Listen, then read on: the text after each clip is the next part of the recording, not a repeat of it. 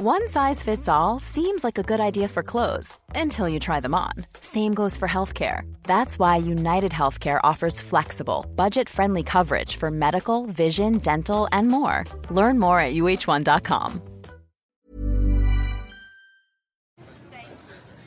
Hello! Hello! What kind of animal treats people like this? Do you not see me? Uh, Do I not exist? You think it's all right to ignore us? Just because sh- she's got gray hair and I don't look like her? I mean, this poor woman needs a pack of cigarettes. Allô, allô la Terre? Est-ce qu'on peut arrêter d'ignorer les femmes de plus de 50 ans aux caisses du supermarché comme ici dans Grace and Frankie et aussi au cinéma et dans les séries? Une fois la cinquantaine sonnée, les femmes disparaissent de nos écrans. C'est un fait.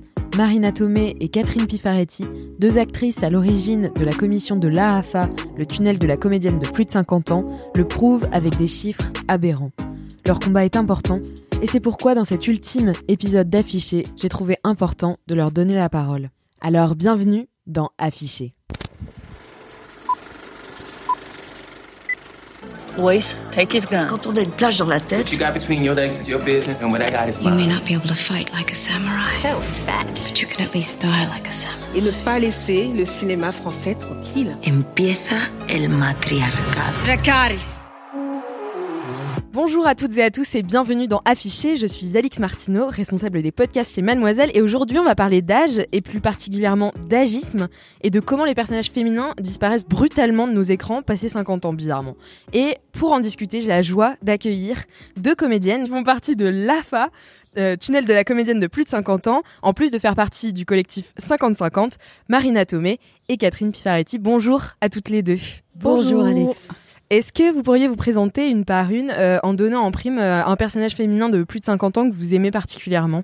Euh, Marina, je te laisse commencer. Alors oui, bon, moi je dirais, il y a tous les personnages euh, faits par Anna Magnani dans le cinéma néo-réaliste italien, notamment Mamma Roma, si on prend des personnages de plus de 50 ans, parce que elle représente, elle incarne vraiment l'archétype de la femme libre, euh, sauvage, euh, qui se moque du candidaton, qui avance, puissante, même avec ses faiblesses.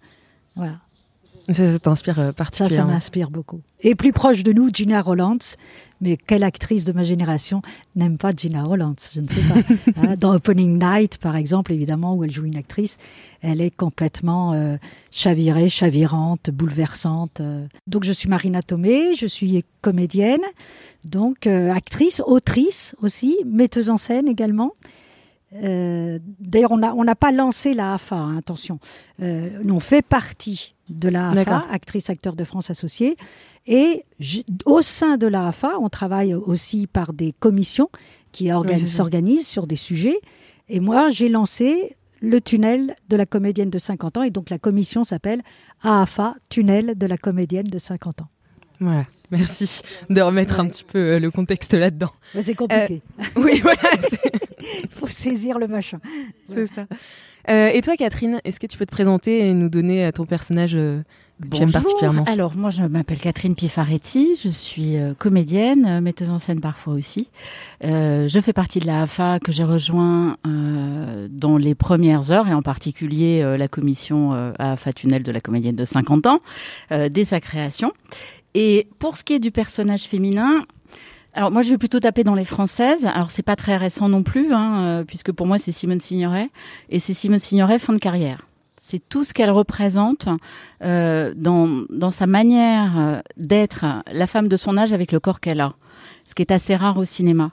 Elle est une des rares actrices vieillissantes à s'être montrée sans phare et à s'être appuyée sur ce corps vieillissant pour en faire un atout. Et je trouve que les rôles qu'elle a en fin de carrière euh, sont magnifiques. Donc euh, voilà, je pense particulièrement à un des, un des premiers films euh, euh, du cinéma français où il est question, euh, dont le sujet est euh, une histoire d'amour entre une femme vieillissante et un, un homme euh, plus jeune qu'elle. Et euh, c'est euh, La Veuve Coudert de Granier de Fer. Et en l'occurrence, euh, L'homme c'était de long. On m'appelle la veuve Coudert. Elle est dure. C'est un air. Juste un air. Personne ne comprend rien. Personne ne comprend jamais.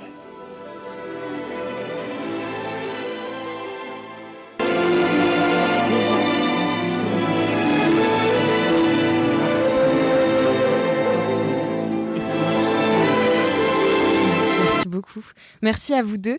Euh, Aujourd'hui, donc, on va discuter de la représentation des femmes de plus de 50 ans sur nos écrans à travers euh, les personnages et ce que ça engrange aussi comme discrimination pour leurs interprètes? Euh, sur le site de la AFA, donc tunnel de la comédienne de 50 ans, on peut lire aujourd'hui en France, une femme majeure sur deux a plus de 50 ans, donc c'est 52% de la population féminine majeure selon l'INSEE. Euh, et cette majorité réelle dans la vie est traitée comme une minorité invisible dans les fictions. Euh, sur l'ensemble des films français en 2016, c'est 6% des rôles qui sont attribués à des comédiennes de plus de 50 ans. Donc déjà, c'est des chiffres hyper euh, parlants. Enfin, c'est vraiment les premiers qu'on voit en arrivant sur euh, sur le site. Euh, et on va, en- avant de discuter, on va revenir un petit peu à la base. Euh, donc tu l'as déjà un petit peu défini, euh, Marina. Mais qu'est-ce que c'est que l'AFA, euh, tunnel de la comédienne de plus de 50 ans? Qu'est-ce que vous y faites? Euh, Pourquoi vous militez? Euh, Qu'est-ce qui s'y passe? Alors, euh, c'est une commission où euh, on est une quarantaine de personnes. hein. Il y a quelques femmes plus jeunes aussi. Il y a quelques acteurs également, hein, surpris eux aussi de la disparition euh, de leurs collègues au fur et à mesure que l'âge avance. Oui, parce que alors ça concerne euh, essentiellement les femmes, parce que finalement les hommes. c'est euh, un sexisme, agisme.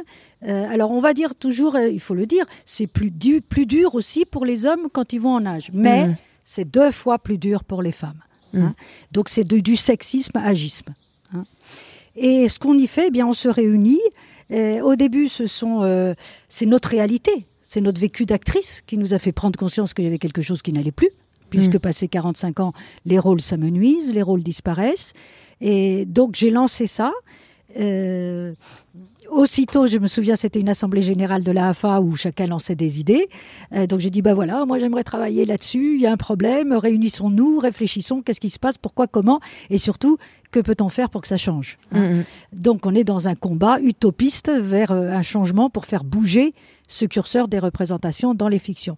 Et aussitôt, j'ai eu un toc-toc-toc sur l'épaule à gauche. Je me suis retournée et c'était Catherine Pifaretti qui m'a dit « j'en suis ». Voilà.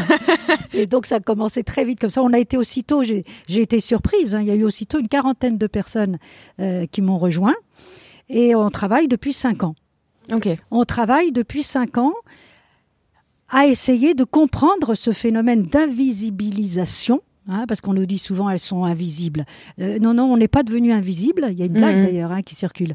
La, la femme, passée 50 ans, euh, obtient un super pouvoir, elle devient invisible, surtout à l'écran. Eh ben non, Mhm. on ne devient pas invisible, on est invisibilisé. Alors c'est plus difficile à dire, mais c'est plus proche de la réalité. Mhm. hein. C'est-à-dire qu'on nous enlève, on nous efface. Et comment ça se On passe en fait euh, à quel moment euh, vous avez euh, remarqué ce, shift Enfin, à, que- à quel âge en fait? Et euh, surtout, comment ça se passe? C'est-à-dire que qu'est-ce qu'on arrête d'écrire de la vie d'une femme à partir de ce moment-là? Il y a deux questions dans la tienne et c'est très intéressante les deux. J'ai envie de rebondir tout de suite sur la dernière. Qu'est-ce qu'on arrête d'écrire sur une femme? Mais tout, toute sa vie d'après la ménopause. Ah, En fait, qu'est-ce qui se passe? Et oui, je vais direct au sujet, Bah, hein, bien parce sûr, que ouais. perdons pas de temps. Ça veut dire que le cinéma qui renvoie des modèles, qui renvoie un miroir, ne raconte comme objectif de la femme que d'être mère, d'être un potentiel, parce qu'on peut, ne- elles peuvent ne pas être mères, mais elles peuvent être toujours en potentiel d'être mère. Mhm. Donc la femme est réduite à un ventre qui procrée. Et quand elle ne peut plus procréer, elle n'intéresse plus les histoires. C'est terrible quand même. C'est terrible. et Quand on a fou. 20 ans, 30 ans, de se dire que mon seul avenir, Mm. dans les fictions qu'on raconte, dans ce qu'on raconte de notre société, mon seul avenir de femme, c'est d'être capable d'enfanter en Mm. 2021. Ouais. Donc Et d'être euh, désirable aussi, euh, d'être, euh, enfin, bien sûr. la, dési- la désirabilité, elle va avec le. baisable, baisable enfantable, disons les choses clairement, Mm. baisable enfantable. Et, et, et donc, ça veut dire qu'on ne montre pas les femmes dans leur puissance. On ne montre pas les femmes en tant qu'êtres dans leur maturité psychique, émotionnelle, professionnelle, parce que on est comme les mecs. Hein C'est après 50 ans qu'on est le plus forte. Mm. Forte de nos expériences, forte de notre vie, forte des épreuves qu'on a traversées, forte de notre expérience professionnelle. On est magnifique à 50 ans. Dans notre puissance. Eh ben, on ne les montre pas. Mhm. En fait, ce qui s'est passé au début de la, la création de la commission, c'est que euh, on s'est réunis toutes là, euh, Et, et on a échangé nos expériences et nos ressentis. Et, euh, et, on s'est rendu compte que, alors qu'on arrivait tout en disant, moi, il m'est arrivé un truc particulier et euh, j'arrive pas à comprendre, euh, peut-être c'est de ma faute, peut-être j'ai raté une étape, j'ai pas fait ce qu'il fallait. On s'est rendu compte qu'on avait toutes vécu, en fait, des expériences non pas particulières, mais mais collectives et les mêmes. Et qu'en fait, on était au cœur d'un système qui, qui, qui arrivait à cette invisibilisation. Donc on s'est dit qu'il fallait faire bouger le, le curseur des, des, représentations. Pourquoi est-ce que nous on s'en est rendu compte aussi rapidement? Parce qu'en tant que comédienne, en tant qu'actrice, on est au cœur du problème dès le départ. C'est-à-dire que dès le début de carrière, tu prends conscience que tu ne vas être employé que dans ton aspect sexué. C'est-à-dire qu'on va te demander d'être séduisante, d'être baisable. Et en termes de rôle, euh, on, a toute la même chose. On a commencé, on était la jeune première, euh, puis on est devenu euh, la, la, maîtresse du héros. La, enfin, d'abord, tu as la tentatrice, ensuite tu as la maîtresse du héros. Après, tu deviens la femme du héros, puis tu deviens la mère des enfants du héros, puis plus rien. Et c'est à ce plus rien qu'on s'est retrouvé.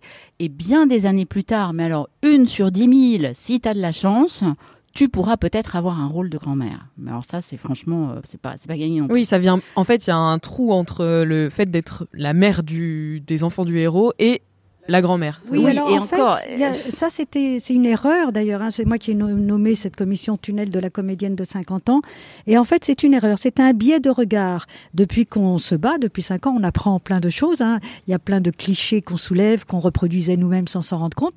Notamment, ça, c'était un biais de regard. Je croyais, nous croyions à ce moment-là que on avait des rôles jusqu'à 40-45 ans, qu'on disparaissait pour réapparaître en tant que grand-mère. Mmh. C'est pour ça que j'ai appelé ça le tunnel de la comédienne de 50 ans.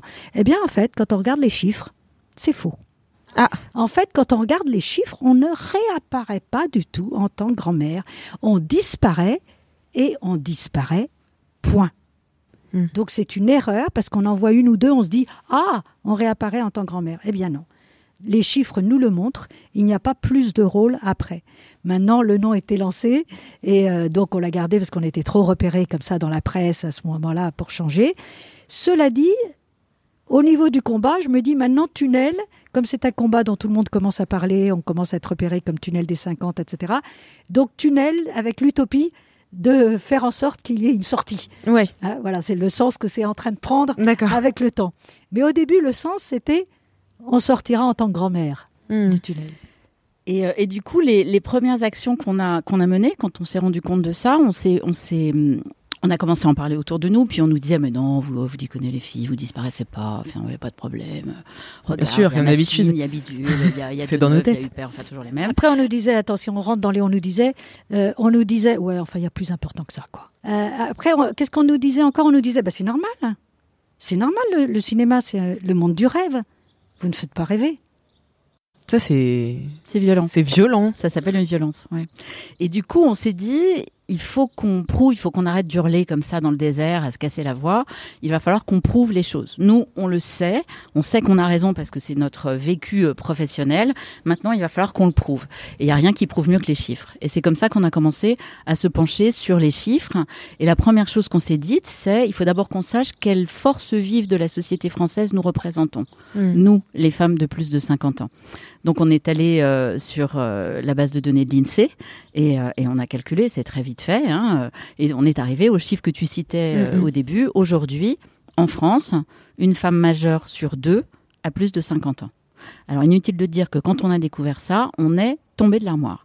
On ne s'attendait pas à ça. Mm. Parce qu'en fait, ça veut dire que les femmes, c'est 52% de la population, donc c'est une majorité de la population, et qu'au cœur de cette majorité, nous sommes une majorité. Donc nous sommes une majorité invisibilisée. C'est quand même dingue. Donc ça, on s'est, on s'est dit, waouh, d'accord. Euh, on sait aujourd'hui que euh, la plupart des femmes travaillent, y compris les femmes de, de notre âge. Euh, donc les femmes de plus de 50 ans représentent une force vive de l'économie de ce pays. Bien sûr. Donc c'est dingue quand même de les effacer ah à ouais. ce niveau-là. Et non seulement, j'ai envie de rajouter, hein, non seulement elles sont effacées, mais en plus il faut se taire. C'est-à-dire qu'en plus il fallait pas le dire. Il fallait disparaître mais surtout ne pas en parler. Et c'est pour ça qu'on s'est dit, on va compter, on va compter, on va compter, parce que au moins quand tu auras les chiffres, on pourra pas nous dire que c'est pas vrai déjà et qu'il faut qu'on arrête. Euh, donc une fois qu'on a qu'on a trouvé les chiffres de l'Insee, on s'est dit ok, maintenant il faut qu'on voit ce que nous représentons dans les films français. Donc euh, on a été fouillé sur euh, la base de IMDb. Et, euh, et, on a fait nos calculs, on a sorti nos calculettes, et, c'est là qu'on est tombé sur euh, les premiers chiffres qu'on est sortis. Donc à l'époque, en 2015, euh, nous représentions 51% de la population féminine majeure, et dans les films sortis en 2015, nous n'étions que 8% des rôles. L'année suivante, en 2016, nous étions 6% des rôles et toujours 51% de la population féminine majeure. Aujourd'hui, euh, on est toujours une femme sur deux, mais on a encore augmenté en termes de chiffres. On est plus de 52, on est 52,6%. Donc en termes de statistiques, on est 53% de la population féminine majeure. Et en 2019, nous étions toujours à 8%. Alors, ce qui est joli aussi à dire quand tu parles comme ça, parce qu'on est un collectif, hein, on parle au nom d'un collectif de 40 personnes. Pour avoir ces chiffres, c'est les 40 qui bossent comme des petites fourmis, à, regarder, à pas à regarder, mais à regarder sur IMDB, oui, pour chaque film, mm. qu'est-ce qui se passe. Et tout ça est parti d'une d'entre nous, euh, qui au cours d'une réunion a dit mais moi euh, c'est devenu un toc maintenant euh, je peux pas m'empêcher à chaque fois que je vois une pièce de théâtre ou un film je me mets à compter combien on est on est parti d'un éclat de rire et on s'est dit, bien sûr, voilà ce qu'on va faire. Parce qu'il faut bien dire que, vu que rien n'était fait dans ce domaine-là, on a inventé ce qu'on allait faire et on a inventé comment le faire au fur et à mesure. À chaque fois qu'on avance, ça continue d'ailleurs. On continue à inventer des nouvelles actions et comment on les fait. Hein. Mm, mm. Et au niveau du coup des, des rôles que vous parvenez à compter euh, un peu sur les doigts d'une main, quoi, enfin presque, euh, parce que 6%, enfin c'est tellement minime. Euh, et dans ces rôles-là, est-ce que ces rôles vous conviennent? Est-ce que vous mhm. vous, sentez représenté? Euh, Et est-ce qu'il y a des stéréotypes de, ces personnages qui, vous insupportent? J'entends le rire de Catherine, je vais te laisser la parole, je crois que Alors oui, bah, évidemment, tu posais euh, aussitôt après la question quantitative, vient la question qualitative, évidemment. Hein. Quelle est la qualité de ces 6% de représentation dans les fictions que sont les femmes de plus de 50 ans qu'on donne à voir en miroir ou un modèle. Hein, puisque le cinéma, les films transportent des valeurs, des normes, construisent un inconscient collectif, montrent un chemin possible pour l'avenir. Qu'est-ce qu'on donne à voir comme chemin possible pour l'avenir?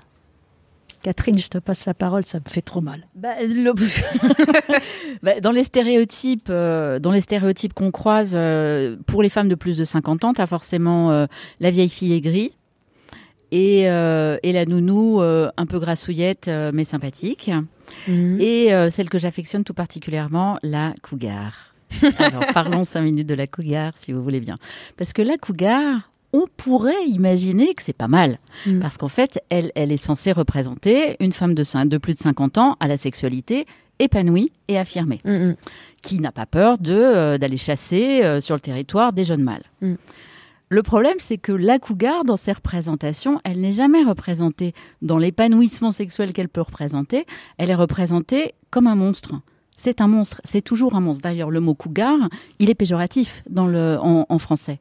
Et en français, d'ailleurs, je ne connais pas d'équivalent masculin à cougar. Un, je crois que c'est un filf. Un filf. Un ça, father I'd like to fuck, un truc. Ah oui, c'est ce qu'on appelle les sugar daddy. Les sugar ouais. daddy aussi. Mais ça, le sugar daddy, t'es encore du point de vue de la femme quand tu en parles. Tout à fait. Du point de vue de la jeune femme qui va exploiter le sugar daddy. Euh, quand tu dis euh, Father, I want to, uh, to, to, uh, fuck, c'est la même chose. C'est toi, en tant que femme désirante, qui veut euh, fucker le father. Mm, mm. C'est pas l'inverse. Mm, la cougar, c'est elle qui fuck le jeune homme. si je peux m'exprimer comme ça. Mais non, mais c'est vrai. Donc, soyons clairs. Et euh, alors d'ailleurs, il y a un truc euh, très intéressant, une étude très intéressante euh, qui est sortie récemment, qui a été faite par faite par l'institut Gina Davis hein, aux États-Unis, qui est un institut américain lancé par cette actrice américaine et qui a pour but de lutter contre justement l'effacement et les stéréotypes dans les dans les fictions des actrices. Mm. Et elles se sont intéressées à l'âge cette année. Et elles ont sorti un truc sur les, les, personnages, elles se sont intéressées très exactement aux films à l'international, c'est pour ça que c'est intéressant pour nous, les plus rentables, donc ceux qui ont fait le plus d'entrées en 2019. Ouais. Euh, comprenaient les films américains, les films français, les films italiens, les films euh, anglais, enfin euh, grand-breton, euh, Royaume-Uni, disons, et les films allemands. Donc on va dire, euh, le, grosso modo, le plus gros de l'industrie cinématographique internationale. Et elles se sont intéressées aux stéréotypes des représentations des personnages de plus de 50 ans, masculins et féminins. Et euh, l'étude prouvait que, en ce qui concerne les personnages de plus de 50 ans, déjà pour commencer, trois personnages sur quatre étaient des hommes. Donc ça veut dire que quand tu vas au cinéma, pour ce qui est des personnages de plus de 50 ans, tu as moins de chances de croiser une femme que de croiser un homme. Mm. On commence comme ça. Donc moins de représentation. Et que quand elles étaient représentées, ces femmes de plus de 50 ans, elles étaient souvent représentées, même la majorité des- de- de- du temps représentées, de manière stéréotypée. Et dans les stéréotypes, elles ont été très très loin, hein, elles les ont vraiment listés. En fait, les femmes de plus de 50 ans de tous ces films les plus rentables de 2019 étaient représentées comme, je te les cite dans Mhm. l'ordre, séniles, maladives, physiquement peu attrayantes, faibles, seules, enfermées chez elles à la maison, désagréables, bougonnes, has au niveau vestimentaire, inactives. Voilà, ce qui fait que moi, par exemple, un des derniers scénarios que j'ai reçus, lorsque arrivait mon personnage qui était décrit, c'était une cinquantenaire, sans sexe et sans âge. Oui, ça efface non seulement, alors non seulement on efface une partie de la population, mais on efface aussi des caractéristiques euh, propres euh, à des personnages qu'on n'a pas l'habitude d'écrire en fait. Ouais, c'est ça, Ça n'est pas une femme, c'est-à-dire une denrée euh, inutile, poubelle. Mm, mm. Et euh, si tu veux bien, Marina, on peut parler aussi de, de l'étude de, de Geneviève Cellier, qui est très intéressante au niveau des, euh, des stéréotypes. Bien sûr. Geneviève Cellier, c'est une chercheuse en, en cinéma, euh, spécialisée euh, sur, euh, sur euh, l'angle du genre. Et euh, elle, a, elle a fait une étude en, en 2017 sur euh, les stars de plus de 50 ans, hommes et femmes mélangés, du cinéma français depuis les années 30. Donc euh, il y a une étude quantitative, mais il y a aussi une étude qualitative sur euh, simplement la qualité des rôles. Alors, on l'a amené, on va te le lire avec Marina parce que ça raconte tout en fait. Elle a listé, donc depuis les années 30, les rôles donnés aux hommes et les rôles donnés aux femmes. Donc des années 30 à 2017. Alors je vais vous lire donc la liste des rôles donnés aux hommes de plus de 50 ans. Cadre, père, retraité, paysan, gangster, surveillant, officier de police, commerçant, grand chambellan, calife, chirurgien, homme d'affaires, collectionneur, soldat, chef des armées, patron de boîte de nuit, constructeur de bateaux, patron de restaurant, moine, médecin, journaliste, entrepreneur de confection, professeur d'université, agent immobilier, professeur de collège, acteur. Et pour ce qui est des rôles donnés à des femmes de plus de 50 ans, les voici. je sens une liste beaucoup plus courte. Mère de famille, femme au foyer, épouse, fille, sœur, domestique, grand-mère, maîtresse, reine, professeur de collège. Point. Donc ce sont pour la plupart des rôles qui sont entièrement reliés au, au- au- à la famille euh, nucléaire euh, et complètement reliés en fait à un homme. Oui. Euh, c'est articulé autour de, des hommes. Mis à part euh, reine et professeur de collège, tout le reste, euh, ce sont euh, des schémas euh, sexués familiaux. Voilà. Ce qui veut dire, ce qui veut dire qu'une petite fille, une adolescente, une jeune femme, que peut-elle entrevoir Hmm. Comme un- possibilité de vie? À quoi peut-elle s'identifier? Parce que on, on grandit par identification. hein. à quel rôle peut-on s'identifier? Mais c'est en ça que votre combat, c'est aussi un, un combat euh, euh, qui dépasse le cinéma complètement, puisque c'est sociétal, absolument. féministe. C'est un enjeu de société. C'est un enjeu de société parce que. euh, On dit souvent qui n'est pas représenté n'existe pas. Voilà. Et comme le disait Marina tout à l'heure, le cinéma, en dehors d'être un objet artistique, ce qu'il est, hein, on ne le nie pas, euh, mais malgré lui, il est vecteur de normes et de valeurs qui vont nous, qui vont qui vont constituer l'inconscient collectif de la société dans laquelle ces films sont vus. Donc qui, qui constitue aussi notre façon de, de filtrer le monde. Donc si si les femmes de plus de 50 ans ne sont pas représentées dans les fictions, donc si nous, comédiennes de plus de 50 ans, on n'est pas là, ça veut dire que dans l'imaginaire collectif, les femmes de plus de 50 ans n'existent pas. Mm, mm. Et c'est pour ça que dans la société actuelle, tu rencontres des femmes euh, de, grandes entreprises qui t'expliquent qu'à 50 ans et euh, carrière égale et euh, savoir-faire égal, elles se heurtent au plafond de verre ou appellent ça le plancher collant si tu préfères, quand les hommes, eux, passent au, poste de pouvoir. Mm. Parce qu'il y a un, un manque de représentation. Donc en fait, on se construit autour d'un vide. Et c'est pour ça que quand on, quand on imagine une femme de plus de 50 ans, ce qui vient tout de suite à l'esprit, c'est Maminova. C'est ça à quoi on se heurte, parce qu'il n'y a pas de représentations qui ont construit l'inconscient collectif. Donc on se réfère encore à des représentations de nos grands-mères. Or, la, la, la, femme de plus de 50 ans aujourd'hui, c'est plus Maminova, quoi. Ça n'a plus rien à voir. Et puis je, trouve que toutes les trentenaires féministes euh, qui sont formidables, hein, moi j'ai eu une admiration totale pour toutes ces femmes qui dont tu fais partie, hein, vous vous battez avec vraiment une autre... Euh, une autre force, une autre euh, lucidité que la nôtre. Vous avez eu Internet, vous avez accès à beaucoup plus d'informations, beaucoup plus de, de, choses circulent dans les réseaux, et, et, vous, bon, vous prenez ça en main d'une manière remarquable. On n'était pas comme ça à 30 ans, et je trouve ça formidable. Beaucoup de jeunes femmes ont brisé le tabou des règles. Mm. Et ça, pour moi, c'est fabuleux. Hein. Ça aussi, il fallait se taire. Hein. ça aussi, il fallait se taire. Si on avait mal, fallait endurer, fallait mettre un tampon puis faire comme si rien ne se passait, euh, et, etc. Donc, vraiment, le tabou des règles euh, est quelque chose qui est en train d'être brisé. Et, et, je suis épatée par tout ce boulot qui est fait là-dessus et combien c'était essentiel. Et maintenant, c'est le tabou de la ménopause que les jeunes femmes devraient aussi prendre en compte. Alors, je sais, ça paraît loin quand on a 20-30 ans, mais il faut vraiment travailler sur cette zone de noir. Hein. c'est la zone noire où on jette les femmes. Elles ne sont plus intéressantes et c'est à cause de la ménopause.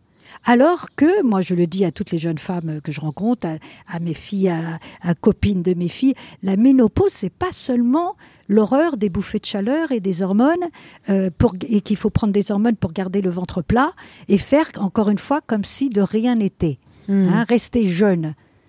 Ça, c'est ce que veut la société. Faire comme si, comme pour les règles. On doit faire comme si on ne les avait pas. Et pour la ménopause, on doit faire comme si on ne l'avait pas. Or, de même que les règles, c'est un moment de vie extrêmement important de ce qui se passe biologiquement dans le corps, d'en prendre conscience et de pouvoir le vivre en pleine conscience. Ça hmm. apporte énormément chaque mois.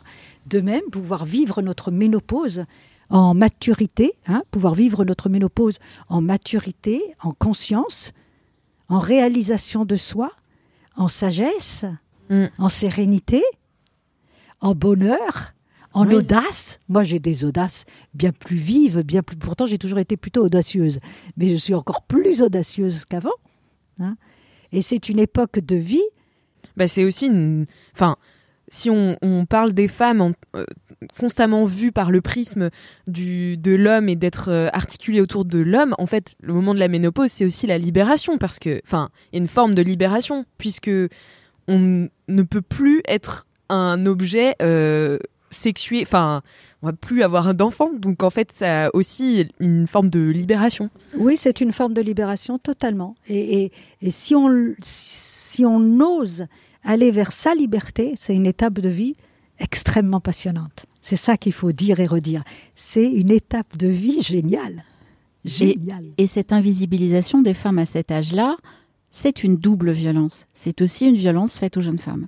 Parce qu'à partir du moment où euh, nous ne sommes pas représentés dans toute la puissance qu'on peut avoir, euh, comme, euh, comme le dit Marina, ça veut dire que les jeunes femmes vont manquer de modèles mm. dans lesquels se projeter pour pouvoir se construire. C'est très compliqué d'avoir envie de se construire vers un âge qui n'existe pas. Mm, mm. Donc c'est vraiment une double violence et ce sont les mêmes phénomènes euh, euh, sexistes euh, qui sont à l'œuvre dans le fait qu'au cinéma, les jeunes femmes ne sont employées que dans leur désirabilité, comme tu disais tout à l'heure, et qui fait qu'une fois passé ce fameux cap de la ménopause, ces mêmes ex-jeunes femmes vont être envoyées à la poubelle. En fait, on a affaire là à un mécanisme, et le nom vient de m'arriver, donc c'est la première fois qu'on... Euh, là, en fait, on a affaire à un mécanisme, et le, le nom vient de m'arriver il y a quelques jours avec, en parlant avec Catherine, parce que j'ai vu le très beau film de Aïssa Maïga, Regard noir, euh, et évidemment que ces discriminations euh, sont parallèles hein, et se rejoignent. Et c'est là que j'ai entendu, je pense que je l'avais déjà entendu, mais c'est là que j'ai vraiment réalisé le terme misogynoire. Hmm. Hein, elle dit à un moment, il s'agit de misogynoire. Et je me suis dit, ben nous c'est pareil, c'est de la misogynie vieille. Hmm, hmm. Parce que c'est sexisme et agisme. C'est plus violent pour les femmes et c'est de la misogynie vieille.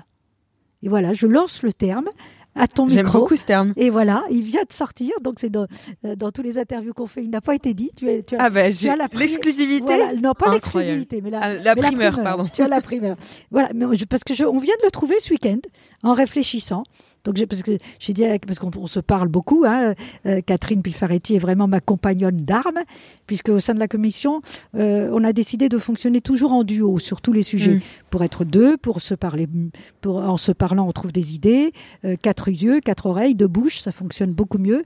Et deux cerveaux. Et deux cerveaux. Et, et, voilà. Et donc Catherine est ma compagnonne d'armes assez vite, puisqu'elle elle a pris, comme tu l'entends parler, elle, elle, elle, elle elle maîtrise tout à fait les comptages, les chiffres, ce qui moi m'échappe un peu quand même.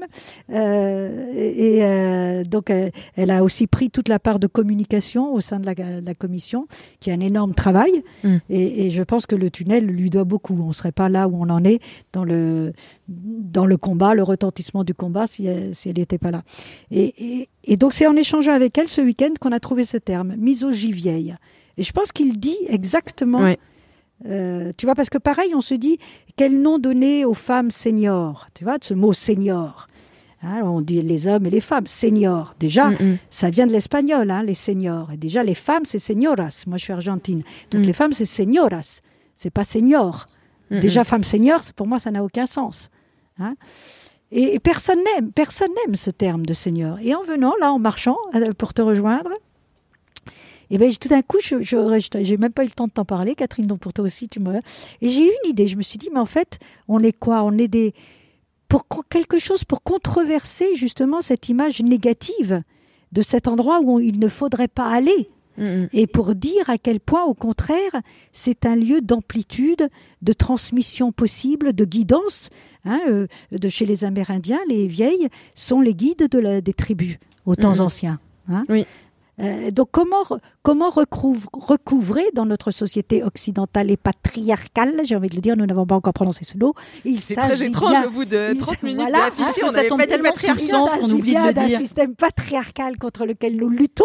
Et c'est une double violence. Voilà. Et en fait, oui, je suis d'accord avec ce que disait Catherine, parce que c'est vraiment les deux faces de la même médaille. Hmm si tu veux, en termes en de chiffres, encore une fois, euh, c'est flagrant. Hein, on va reparler chiffres parce que c'est quand même ce qui ce qui parle le, mieux. Euh, on a récemment euh, réussi à obtenir du Centre national du, cinéma. excuse-moi, on va pas le présenter comme ça. Après, je te repasse la parole. Mais on a récemment. Alors, donc, tu parlais des chiffres que nous faisions avec nos petites mains. Hein, les 40 qui s'y mettent, vraiment, c'est même une règle assez lourde, mais tout le monde doit participer parce que c'est tellement chiant, tellement ben difficile que si tu fais partie du tunnel, tu fais les comptages. sauf, alors évidemment, il y a toujours, sauf une telle, parce que ceci, sauf une telle. il y a des dérogations spéciales. Il y a des dérogations. Donc, mais ces comptages, on nous a bien dit que tant qu'ils n'étaient pas faits par un organisme officiel, il n'était pas tout à fait valable. Même si les journalistes s'en sont emparés. Les journalistes adorent les mm. chiffres, donc ils s'en sont emparés, et puis ça fait sens. Hein C'est indéniable. Ça fait acte de réalité. Mais on nous disait toujours, il faut qu'il y ait un organisme. Bon, alors on a frappé aux portes, on a demandé au CSA. Le CSA nous a dit ah non, euh, c'est le CNC. On va voir le CNC. Ah non, c'est le ministère de la Culture. On va voir le ministère de la Culture. Non, c'est le CNC. Trois ans. Trois ans de rendez-vous, de téléphone, de mails entre le CNC, le CSA, le ministère de la Culture. Trois ans de frapper aux portes, de relancer. On veut une étude genrée par âge de notre profession. Nous étions, ça je peux le mettre au passé, nous étions la seule profession qui n'avait pas son étude genrée par âge. Euh, ah ouais tous les corps de métier sont analysés. Mais oui, parce que tant que tu n'as pas les chiffres, tu ne peux pas savoir où est le Mmh, problème. Tu ne peux sûr. pas faire de diagnostic, donc tu ne peux pas faire de propositions pour améliorer les choses. On était la seule profession des professions euh, de, euh, De la culture. de- du cinéma, Du cinéma. plus précisément. C'est-à-dire que tous les métiers du cinéma étaient, étaient listés de manière genrée. euh, et, et nous, Et comment ça euh, se fait que ce soit à ce point-là? Est-ce que c'est parce que du coup, euh, dans le, enfin, dans l'actorat, on appelle ça comme ça? Oui, tu peux. Ouais, l'actorat. on, on part du principe, enfin, on en parlait beaucoup dans l'épisode sur le casting dans euh, dans Affiché, que on part sur une discrimination vu qu'on va avoir un rôle et que du coup, il n'y a pas lieu d'analyser ces Bah, discriminations. C'est-à-dire que pour, le- pour les chiffres euh, qui existaient pour le CNC, nous étions mélangés justement avec le casting. C'est-à-dire tout ce qui était, euh, qui représentait les rôles, en gros, donc euh, casting plus comédien, était mélangé dans les chiffres. Pour Donc il d'autres, n'y avait pas de représentation chiffrée pour nous. Voilà, pour d'autres institutions, nous étions mélangés avec tous les intermittents et intermittentes. Pour d'autres, voilà, mais il n'y avait jamais les comédiens, les comédiennes seuls. D'accord.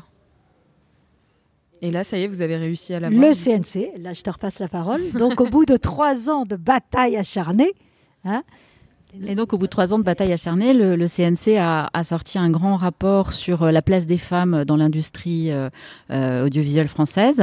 Et à l'intérieur de ce rapport, donc ça c'était euh, l'année dernière, à l'intérieur de ce rapport, un focus sur le métier de, de comédienne. Un focus euh, chiffré, genré et par âge, ce qui est ce qu'on qu'on réclamait.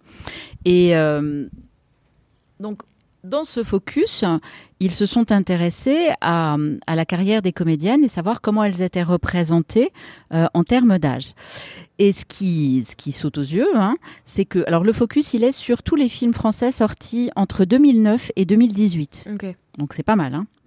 Euh, c'est que tu as des tranches d'âge et dans la tranche d'âge, à partir de la tranche d'âge 30-39 ans, il y a euh, une chute dans la représentation euh, des femmes et que les femmes de la tranche d'âge de 40 à 49 ans chutent de 28% par rapport à celle qui les précède, donc la tranche 30-39. Et qu'ensuite, quand tu passes à la tranche 50-59, eh bien ça chute cette fois-ci de 40%. Donc si tu veux, ça ne cesse de chuter. Et ensuite, en pour les plus, plus hein. de 60 ans, ça chute encore de 14%. Donc en fait, à partir le, le, le, le virage euh, de l'invisibilisation, visiblement, il est aux alentours des 39, quoi. Déjà, d'être. Déjà. Et ça, c'est prouvé. Et ça, ce- c'est des chiffres euh, du CNC, donc qui possèdent vraiment les âges de tous les acteurs et actrices. Enfin, ils ont accès à, à tout ce à quoi nous n'avons pas forcément accès. Donc ces chiffres-là, euh, bah voilà, ils sont, euh, ils sont flagrants. Ils expliquent vraiment le, le phénomène. Et, et ça parle aussi euh, fric. C'est important, Mm. l'argent. non, ça dit un peu. Bien euh, sûr. selon la manière Le dont tu- cinéma, tu, payes les gens, euh, comment tu les considères. Alors, jusqu'à 50 ans, les rémunérations horaires brutes moyennes entre les actrices et les acteurs, c'est assez proche. Il y a moins de 10% d'écart, c'est pas vraiment, euh, euh, il n'y a pas de discrimination euh, si évidente que ça. En revanche, à partir de 50 ans, la rémunération horaire brute moyenne des actrices diminue de 7% quand celle des hommes augmente de plus de 12%. Donc Voilà, la prise en compte de l'expérience est complètement unilatérale. j'ai vu Voilà. tes yeux s'écarqui- s'écarquiller, parce que c'est vrai, quand on dit les chiffres, on s'écarquille. C'est très étrange ce double standard quand même. Et justement, euh, quand vous avez eu l'idée de, de créer cette commission, c'est aussi par euh, retour d'expérience. Et vous deux, vous êtes actrice, enfin comédienne. Est-ce que, euh, enfin moi, moi j'ai beaucoup pensé au discours d'Annie Girardot qui gagne un César I'm Sandra, and I'm just the professional your small business was looking for. But you didn't hire me because you didn't use LinkedIn jobs. LinkedIn has professionals you can't find anywhere else, including those who aren't actively looking for a new job but might be open to the perfect role, like me. In a given month, over 70% of LinkedIn users don't visit other leading job sites. So if you're not looking on LinkedIn, you'll miss out on great candidates like Sandra. Start hiring professionals like a professional. Post your free job on linkedin.com/achieve slash achieve today. Je sais pas si j'ai manqué au cinéma français, mais à moi, le cinéma français a manqué. follement, éperdument, douloureusement. Votre témoignage, votre amour me, me font penser que peut-être, je le dis bien peut-être, je ne suis pas encore tout à fait morte. Et je trouve ce discours euh, magnifique, il est à la fois terrible et incroyable. Euh, comment c'est vécu par euh, les actrices, justement, ce, cette disparition? Est-ce que, enfin, vous, j'imagine que c'était d'abord de l'étonnement, mais comment ça se traduit aussi dans votre quotidien? Eh bien, rien que d'y penser, ça me fait à nouveau grosse émotion, quoi, parce que parce qu'elle l'a exprimé comme elle était une actrice très à fleur de peau. Hein, donc, euh, et elle l'a dit, c'est douloureux. Mm. Bah, c'est très douloureux. C'est un moment où on arrive à maturité personnelle, encore une fois, psychique, professionnelle, hein, où à travers toutes les expériences, on arrive à, à notre puissance d'interprétation et on ne peut plus euh, l'exprimer, on ne peut plus. Alors comment il y, a, moins de valeur ajoutée. Euh. voilà. Donc qu'est-ce qui se passe? Ben, Je dirais que chacune euh, s'organise. Euh, euh, je pense qu'avant, parce que même les actrices qui ne sont pas dans notre commission, le fait qu'on en parle, moi j'ai beaucoup de retours, ça nous fait du bien, merci, parce qu'on a nommé ce phénomène comme étant un phénomène de société, d'un système, et non plus un problème personnel. Parce que comme toujours, comme toute femme qui subit une discrimination sexiste, la première chose qu'on fait, c'est de se dire que c'est de notre faute. Hein? Mm. euh, Ça, c'est quel que soit notre âge. On subit une discrimination, on se dit qu'est-ce que j'ai fait de mal? Mm. Voilà, c'est de ma faute. Alors nous, on se disait, euh, euh, j'ai pas, j'ai fait des mauvais choix. J'aurais pas dû faire tel film. J'aurais pas dû faire telle pièce. J'aurais plutôt dû faire celle-là. j'ai pas entretenu mes relations. j'ai pas développé mon réseau. J'ai pas le bon agent. J'ai pas fait la bonne bande démo. Voilà, on se remet en cause soi. On pense que mm. c'est ma faute. Mais à culpa, grande faute. Hein. Or, ce n'est pas, je le dis s'il y en a qui nous écoutent, ce n'est pas votre faute, c'est la faute à un système qui est en place. Et la seule chose que nous pouvons faire, c'est s'unir pour tenter de se battre contre ce système. S'unir pour briser l'omerta, c'est ce qu'on a fait. Hein. C'était notre premier grand objectif. Briser l'omerta. Dénoncer ce phénomène d'invisibilisation et ensuite mettre en place des choses en espérant que peu à peu, ça se transforme. Ça se transforme par prise de conscience. C'est pour ça qu'on a fait des vidéos de sensibilisation. Hmm. Hein. C'est pour ça qu'on a lancé notre manifeste à AFA Tunnel des 50, qui est toujours en ligne sur change.org. Et qui sera dans les notes de ce podcast. Voilà, que tout le monde peut signer. Dans Allez ce... signer. Allez signer. Dans ce, dans ce manifeste, on a tenu euh, à, à, engager toute la, tous les corps de métier de notre profession. Parce qu'il y avait toujours des gens pour dire oui, c'est de la faute des scénaristes, d'autres pour dire mais non, c'est de la faute des castings, d'autres pour dire c'est de la faute des réals, c'est de la faute des agents. Non, en fait, c'est de la faute de tout le monde puisque c'est un système. Et donc pour sortir d'un système qui est une construction de la pensée, oui. puisque c'est une construction de pensée, ça veut dire puisque c'est une construction de pensée, ça veut dire qu'on peut en construire une autre. Tout à fait. Hein? Mais pour sortir de cette construction de pensée et passer à un autre système de pensée, il faut que tous les corps de métier s'y mettent. Ce n'est pas nous, comédiennes, qui pouvons le faire. Ce n'est pas les castings qui peuvent le faire. Ce n'est pas les scénaristes qui peuvent le faire. C'est tous les corps de métier ensemble. et donc c'est pour ça qu'on a lancé. De... Voilà. Bah, Si tu veux, pour changer, euh, pour que les choses bougent, il faut changer le regard sur ces choses-là. Pour changer le regard, il faut changer les représentations. Donc on a écrit ce manifeste en, en travaillant vraiment avec les scénaristes, avec les castings, euh, euh, l'association Arda des castings. J'avais reçu aussi deux euh, scénaristes, enfin une réalisatrice Marine Française et une scénariste Sabrina Beccarine dans Affiché. Sabrina me disait qu'en fait elle, à, l'écriture des personnages, elle décidait de ne plus décrire physiquement les personnages féminins. Est-ce que ça, c'était un engagement qu'elle avait pris depuis qu'elle qu'elle militait aussi pour le féminisme et de manière à ce que en fait il y a un maximum de représentabilité. Aussi. Exactement. Et donc voilà, de, on, a, on a fait vraiment des propositions qu'on a écrites en collaboration avec ces secteurs d'activité, hein, avec ces corps de métier, pour être sûr de formuler les choses convenablement et que Mm. ça aille dans le sens possible. Hein, c'est Mm. un manifeste très concret qui propose de ne pas genrer les personnages quand ça ne change pas le sens de l'histoire. Mm. Hein, Parce que même C'est euh, hyper intéressant ça. qui, propose de ne pas genrer les personnages quand ça ne change pas le sens de l'histoire, qui propose de vérifier si dans le scénario, il n'y aurait pas écrit secrétaire expérimenté. Alors ça veut dire qu'elle a plus de 50 ans. Hmm. Parce que la secrétaire expérimentée de 25 ans, pardon, je ne sais pas où elle a pris son expérience, elle n'a pas eu le temps, c'est juste une question de temps. Expérimentée, c'est plus de 50. Mm. Hein? Et aussi la différence d'âge euh, dans les fictions, euh, dans les couples. Ah oui, Voilà, mais alors ça, à ça. Il y a- on, on ne dit pas il faut pas que, on dit euh, quand cela ne change rien à l'histoire, euh, veillons euh, à ce que la différence d'âge euh, Oui, soit un peu plus conforme à la réalité. C'est ça, parce que dans les films, ce qui est souvent fait, c'est que l'homme en général est beaucoup plus vieux que euh, en moyenne entre l'actrice 10 et 15 ans. Voilà, qui Et, euh, interprète sa, sa partenaire. Ouais. Donc du coup, quand on a lancé le manifeste, euh, on a aussi euh, proposé au Monde, au journal Le Monde, une tribune euh, qu'ils ont accepté de, de, publier et, et donc qui exposait notre problème et qui demandait déjà à l'époque l'étude genrée qu'on a fini par obtenir.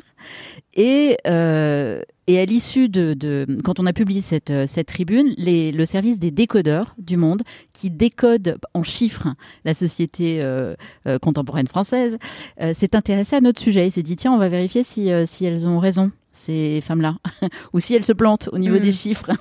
Et donc, évidemment, on avait raison. Mais ça, en fait, c'est toujours comme ça. Mais bon, c'est bien qu'il l'ait fait. Et, euh, et ils, ont, ils, ont tom- ils sont tombés sur des, des chiffres euh, euh, très intéressants aussi. Euh, en, en regardant le cinéma français sur une certaine période et les premiers rôles hommes, hommes et, et femmes, ils se sont rendus compte que l'apogée de la carrière d'une actrice française durait en moyenne 8 ans. 8 ans pendant lesquels elle tournait à fond les ballons. Ce qu'on appelle à fond les ballons, c'est un film et demi par an. Ok. Hein et que, à l'inverse, euh, l'apogée de la carrière d'un acteur était de 28 ans. C'est énorme ce décalage quand même. Elle tourne euh, le plus entre 27 et 30 ans. Donc en fait, tous les chiffres disent la même chose, quelle que soit la manière dont on les prend, que ce soit le CNC, que ce soit le Monde, que ce soit nous, euh, on tombe toujours sur, euh, Et, sur et ça, les chiffres des décodeurs, vraiment, a des gens que ça intéresse de, de regarder un peu plus loin les chiffres, sur notre site, on, a publié plein de choses. Mais euh, quand on a publié, déjà, on était excités. Nous, c'était notre première tribune, hein, euh, qui, euh, donc on était excités comme des puces. Et, euh, et, et, et, et une semaine après, on reçoit un coup de fil du journaliste euh, du Monde qui nous dit euh, les décodeurs sont très intéressés. Vous allez avoir une surprise samedi prochain. Donc on attendait le samedi d'après. On est couru acheter le Monde. On était, mais parce qu'alors eux, ils ont des moyens de faire des voilà des, des, Et- des et d'ailleurs, comptages qu'on n'avait pas. Et c'est génial. Si ça vous intéresse, je vous incite à aller. C'est sur notre site toute la série de- d'analyses, de, comptages qu'ont sorti. Il y avait des choses comme le fait que, euh, tu sais, sur Daniel Auteuil, Bah, quand justement, c'est à ça que ça, je, je- voulais en venir, c'est qu'ils ont fait une, une deuxième analyse euh, chiffrée euh, au niveau des euh, différences d'âge dans des personnages, euh, enfin des, des acteurs et des actrices dans les dans les films, et, euh, et ils avaient titré euh, au cinéma les acteurs ne les pardon au cinéma les acteurs vieillissent mais pas leur conquête. Et que, euh, en gros, il disait qu'il y avait, voilà, comme on le dit tous, en moyenne euh, 10 ans, voire 15 ans. Et que ce qui était très intéressant dans ce qu'il disait, c'est que il s'était rendu compte que quand le film, euh, quand l'acteur principal du film était lui-même le réalisateur du film, c'est-à-dire, il réalisait un film dans lequel il se donnait le premier rôle. Si ce premier rôle masculin avait une histoire d'amour, alors la différence d'âge avec sa conquête était encore plus grande. c'est extraordinaire. Mais c'est Donc en fait, quand un homme a le ça. pouvoir, il veut de la viande fraîche. C'est ça que ça voulait dire. Mais quoi. c'est, mais c'est dingue, hein c'est pour Ah ça ouais, que c'est, étonnant. Et ils ont fait ça d'une manière très ludique parce que on peut taper un nom et puis on clique sur la flèche et puis il y a tous les chiffres qui sortent. C'est très très rigolo, vraiment. c'est, enfin, c'est, c'est à pleurer. Ils Faut ont boire appelé un ça l'effet réalisateur. L'effet réalisateur. Ah Voilà. ouais, l'effet Donc, euh, réalisateur. Daniel Auteuil a des compagnes un peu plus âgées quand il est juste acteur. Ah, ok. Mais quand il est réalisateur, Quand il est réalisateur et acteur de son film, ses compagnes sont de plus en plus jeunes. c'est pareil pour Danny Boone. C'est incroyable, non? Ouais, ça, ça en dit long en fait sur euh, sur ce qui se passe. ça raconte beaucoup de choses sur ce qui se passe aujourd'hui et euh, et, et, pour ça, euh, merci d'être venu en parler et euh, merci beaucoup pour euh, tout ce regard que vous apposez, enfin sur, sur, ce shift de regard qu'on a. et je sais que vous êtes des utopistes. Vous m'avez dit que vous en étiez. Donc oui, parce qu'on travaille pas à l'évidence. C'est pour ça que c'est pas du tout un combat corporatiste. Hein. Dès qu'on a commencé, il était clair qu'on n'allait pas faire la révolution en trois mois. Hein mm. on, a, on avait bien conscience que ça allait être un combat à très long terme mm. et que si les choses changent, pour le moment, au bout de cinq ans, la seule chose qu'on a fait, c'est qu'on a brisé l'omerta, mm. concrètement. Bah, c'est hein déjà pas mal. C'est déjà pas mal, ouais, ouais. mais, mais voilà, c'est pas grand-chose. Le curseur, il bouge pas pour le moment. Hein le but, c'est de faire bouger le curseur. Pour le, ça fait cinq ans, on y est toujours au même pourcentage.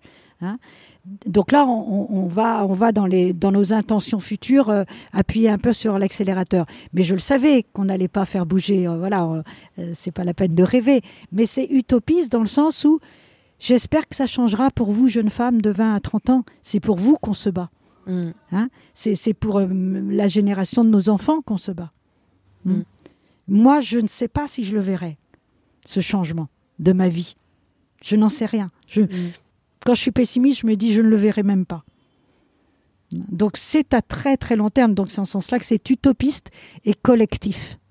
Et c'est pour ça que je vais vous demander du coup, comme on est dans afficher, euh, votre affiche de film idéal. Euh, sur, euh, enfin voilà, si vous avez une idée de scénario, une idée de de réalisatrice, de réalisateur, une actrice en tête, une histoire, voilà que vous aimeriez voir projetée à l'écran, est-ce que euh, est-ce qu'on peut finir sur cette euh, cette note euh, un peu utopiste du coup?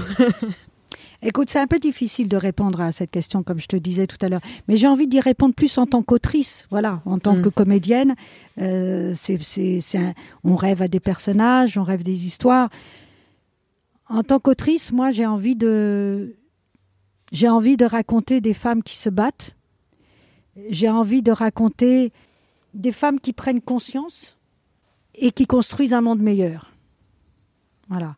J'essaye d'écrire dans mes textes des femmes qui n'ont pas conscience et que quelque chose arrive dans leur vie qui vont leur faire prendre conscience et qui les oblige à aller au combat.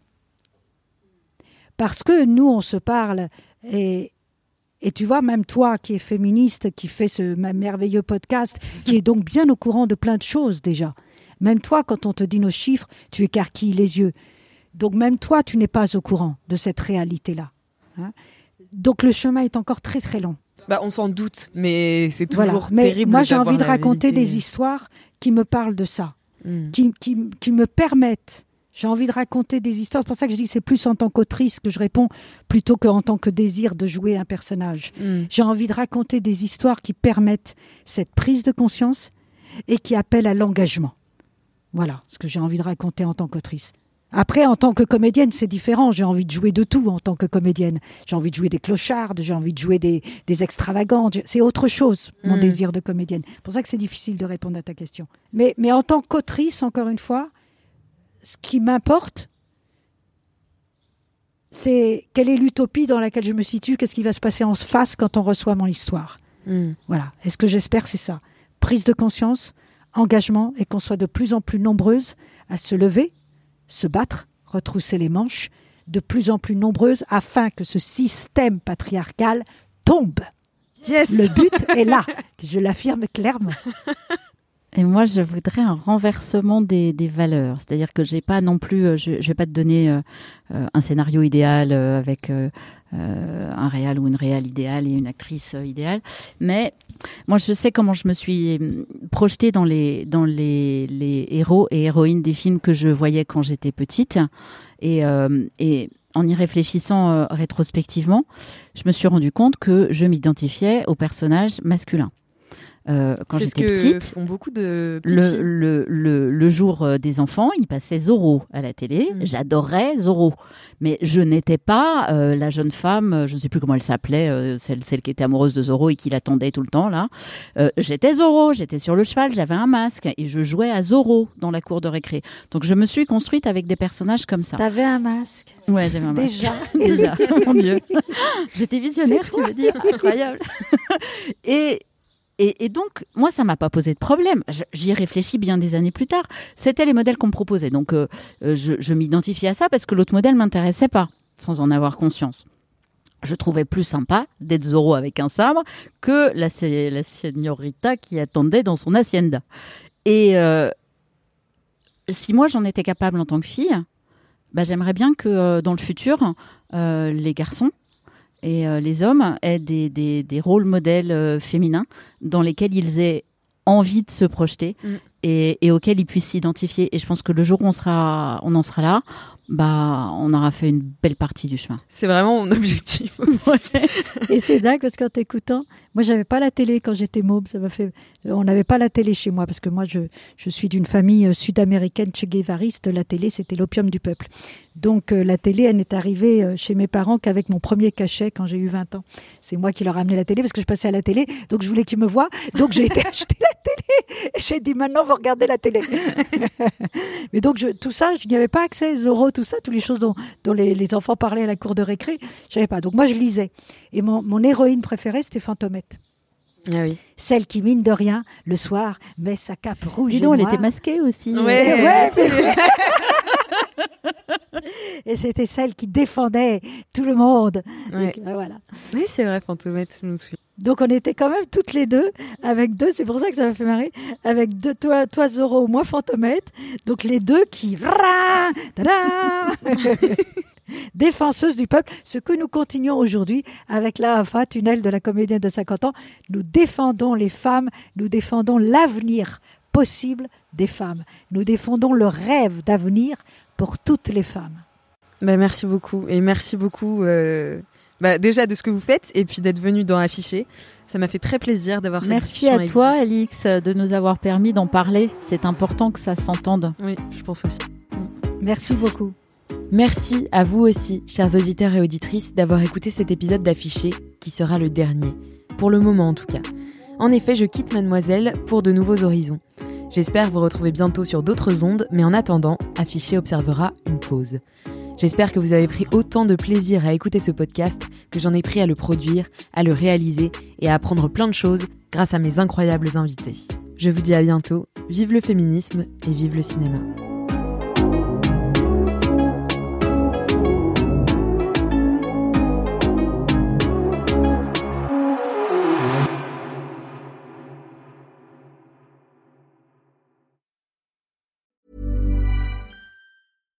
When you make decisions for your company, you look for the no brainers. And if you have a lot of mailing to do, stamps.com is the ultimate no brainer. It streamlines your processes to make your business more efficient, which makes you less busy. Mail checks, invoices, legal documents, and everything you need to keep your business running with stamps.com. Seamlessly connect with every major marketplace and shopping cart. Schedule package pickups and see your cheapest and fastest shipping options from different carriers. With rates up to 89% off USPS and UPS rates. And with the Stamps.com mobile app, you can take care of mailing and shipping wherever you are. Make the same no brainer decision as over 1 million other businesses with Stamps.com. Sign up with Code PROGRAM for a four week trial, plus free postage and a free digital scale. No long term commitments or contracts. That's Stamps.com. Code PROGRAM.